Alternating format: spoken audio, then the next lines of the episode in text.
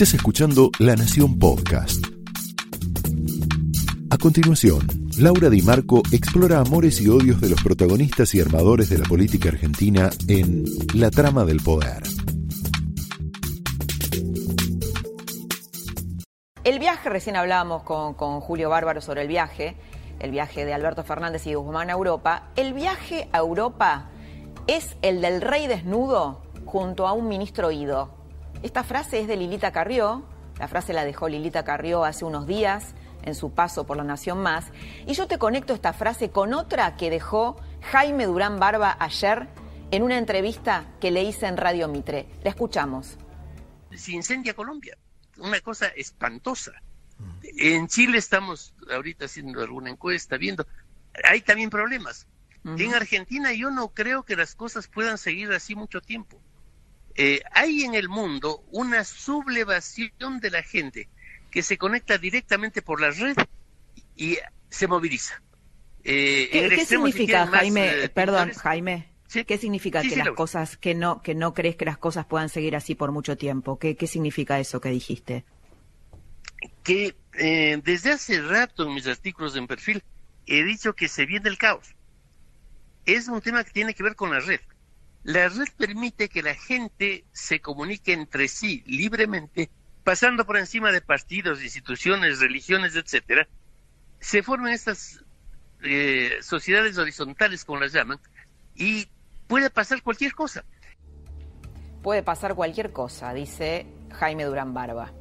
Con Alberto Fernández, después esto lo vamos a hablar en la mesa, ¿eh? ya está eh, Miguel Ángel Pichetto, está Roberto Kachanowski, está Jaime Rosenberg, nuestro hombre en Casa Rosada, que tiene toda la data de la gira de Alberto Fernández, de la puja por los movimientos sociales y muchas otras cosas más que te vamos a contar. Bueno, te decía, Alberto Fernández está de gira, mientras él está de gira por Europa, la cámpora, te diría la cámpora, no tanto Cristina, quedó a cargo del poder y le marca la cancha al ido ministro Guzmán. Mira si no la apretada que le pegó hoy a la corte Guado de Pedro, el ministro preferido de Cristina. Lo escuchamos. El gobierno de Cambiemos no solo nombró de manera irregular a, dos jueces de la corte, sino que también hizo un festival de traslado donde trasladaban a los jueces más amigos a las áreas claves de, la justicia federal y oh casualidad es un eh, creo que la corte eh, aceptó dos persaltum en su historia y uno tiene que ver con este, con defender el, de, el interés ilegítimo y legal de dos jueces que fueron trasladados a dos cámaras federales para defender el interés de, de Cambiemos. Yo creo que si no les gusta la, la Constitución deberían proponer una reforma porque no la no la cumplen, digamos. Es, es, curioso, ¿no? Lo que pasa con el, con el kirchnerismo cuando dice que la Corte cambie la Constitución, ¿no? Hay que interpretarlo al revés al kirchnerismo, porque mira, muy a menudo, yo que soy una, una estudiosa de lo que dicen, lo que ellos dicen sobre los demás es lo que ellos mismos hacen. Porque, ¿quiénes son los que quieren cambiar la Constitución si no la Cámpora y Cristina? Incluso lo han escrito en una página de la Cámpora, ¿no? Antes de la campaña electoral. Cristina se ha referido elípticamente muchas veces a eso. La que le espera a Guzmán cuando vuelva a la Argentina. Ayer lo hablábamos con, eh, recién lo hablábamos con Julio Bárbaro, el PJ bonaerense, que es Máximo Kirchner y los intendentes del peronismo, emitió el comunicado que respalda el congelamiento de las tarifas. ¿no? La Argentina de los tarifazos quedó atrás. Una frase dedicada bien para el ministro, al cual Cristina Kirchner llama el ministro del fondo. Ya no es su ministro, es el ministro del fondo. Por eso digo que Cristina ya lo volteó a Guzmán. Segundo frente, la cámpora y el kirchnerismo duro le están reclamando la reposición del IFE. De esto también vamos a hablar con Jaime Rosenberg, nuestro hombre en Casa Rosada. Todo esto, por supuesto, mientras Guzmán se está reuniendo con Cristalina Georgieva y otros negociadores del fondo, también está ahí Juli Kosak, para mostrar cierta consistencia ¿no? en las cuentas en las cuentas públicas. El problema es que ellos, lo que supongo yo, ¿no? Se estarán preguntando, ¿este hombre tiene el poder para llevar adelante el programa que nos está diciendo cuando hay una vicepresidenta que quiere, tiene otro proyecto político, otro modelo? Mañana se va a reunir Alberto Fernández con Georgieva, también va a estar Belis en esa reunión. Va a ser a las 9 de la mañana, hora de Italia, 4 de la tarde en la Argentina. Va a ser una reunión, después lo vamos a hablar con Kachanowski, simbólica, ¿no? No se va a resolver mucho ahí.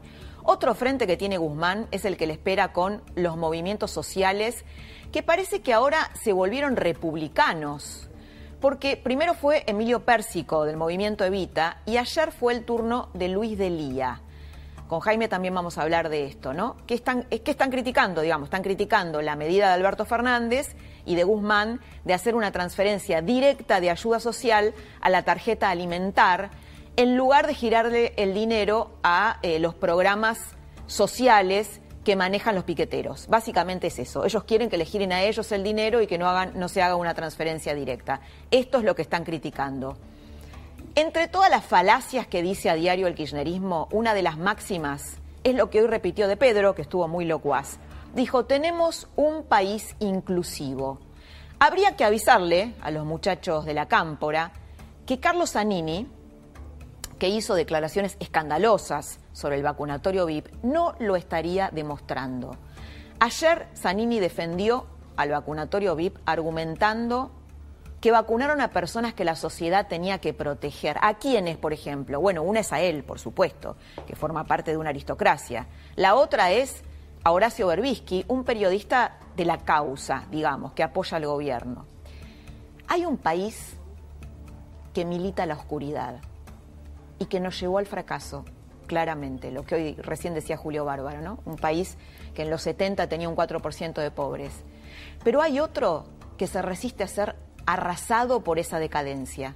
Lo opuesto al contraejemplo moral de Zanini es sin duda, qué duda cabe, Toti Flores, que hoy anunció que está contagiado con COVID, ahí estamos viendo su tweet, tiene una neumonía bilateral, y explicó que se negó a vacunarse para dejarle vacunas a otros que la necesitan más. Tiene 65 años, Toti. Y otro caso que me impactó por lo inspirador es el de un investigador del CONICET que tampoco está vacunado a los 75 años, falleció, y mira el párrafo de esta carta que dejó. Solo quiero 30 segundos lúcidos para poder evocar a los que quise sin que llegue a atraparme la melancolía. Me iré bien. Este hospital, en el que se refiere al hospital en el que estaba, y su gente estarán también en esos 30 segundos. Gracias, gracias, gracias. Esto lo escribió Hugo Míguez en los días previos a fallecer a, causa del, COVID. 30 minutos lúcidos. Ojalá lo tengan algunos sectores de la dirigencia política. ¿Será todo tan groseramente siniestro que hasta quienes simpatizan con el kirchnerismo se están decepcionando? Mirá el tuit que escribió Jorge Rial, donde habla de decepción, ¿no? Esta gente cada día nos aleja más. Es nefasto ese pensamiento de una superioridad moral que no coincide con los valores que dicen defender. Y bueno, y dice que está cerca, cerca de la decepción, ¿no? Jorge Real. Hay, hay, otro donde habla de la decepción, dice que escucharlo a Zanini es peor que leerlo y que esto lo acerca a la decepción. Si miras el ranking mundial de vacunación, el eslogan de país inclusivo se convierte en una cáscara vacía, literalmente. Te voy a mostrar una placa. Si mientras Uruguay y Chile figuran entre los primeros 15 países con más vacunados, los tenés ahí, la Argentina se ubica en el puesto, ¿sabes cuál? 61. Otro dato que está lejos de generar inclusión y que lo vamos a hablar con Roberto Kachanowski es la inflación. Hoy se conoció la, tasa de abril, un 4,1%, da esto 4,1%, da en el cuatrimestre un 17,6%, como estás viendo ahí, y una inflación interanual de un 46%, ¿no? de abril del 2020 al 2021. Obviamente eh, vuelve la meta del 29% que había dicho Guzmán, ¿te acordás? En donde hay archivos sobre esto, en una ilusión óptica, ¿no? Esto después lo vamos a hablar con Roberto Kachanowski.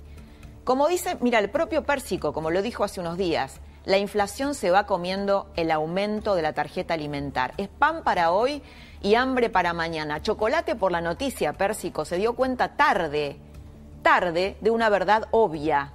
que el Estado, con su emisión, termina expulsando a los que dice querer incluir y querer defender. Otro síntoma de lo que podríamos llamar una política que roza la locura es lo que pasó esta semana con el comunicado de Cancillería ante los ataques del grupo terrorista Hamas. Está muy caliente el tema del conflicto en Medio Oriente. Hay ahora una avanzada de Israel sobre la franja de Gaza. Bueno, allí este, considera el gobierno argentino que critica el uso desmedido de la fuerza, desmedido de la fuerza de Israel para simplemente defenderse de un ataque terrorista. El kirchnerismo otra vez coqueteando con Irán en el conflicto de Medio Oriente, mientras que a la vez coquetea también con Juan Domingo Biden, ¿te acordás? las cosas que escribió Cristina elogiándolo a Biden, tal vez para conseguir vacunas, tal vez en el caso de Alberto Fernández para renegociar la deuda. Todo muy lógico, ¿verdad? Esto fue La Trama del Poder con Laura Di Marco, un podcast exclusivo de La Nación. Escucha todos los programas de La Nación Podcast en www.lanacion.com.ar. Suscríbete para no perderte ningún episodio. Estamos en Spotify, Apple Podcast, Google Podcast y en tu reproductor de podcast favorito. Seguí escuchando La Nación Podcast.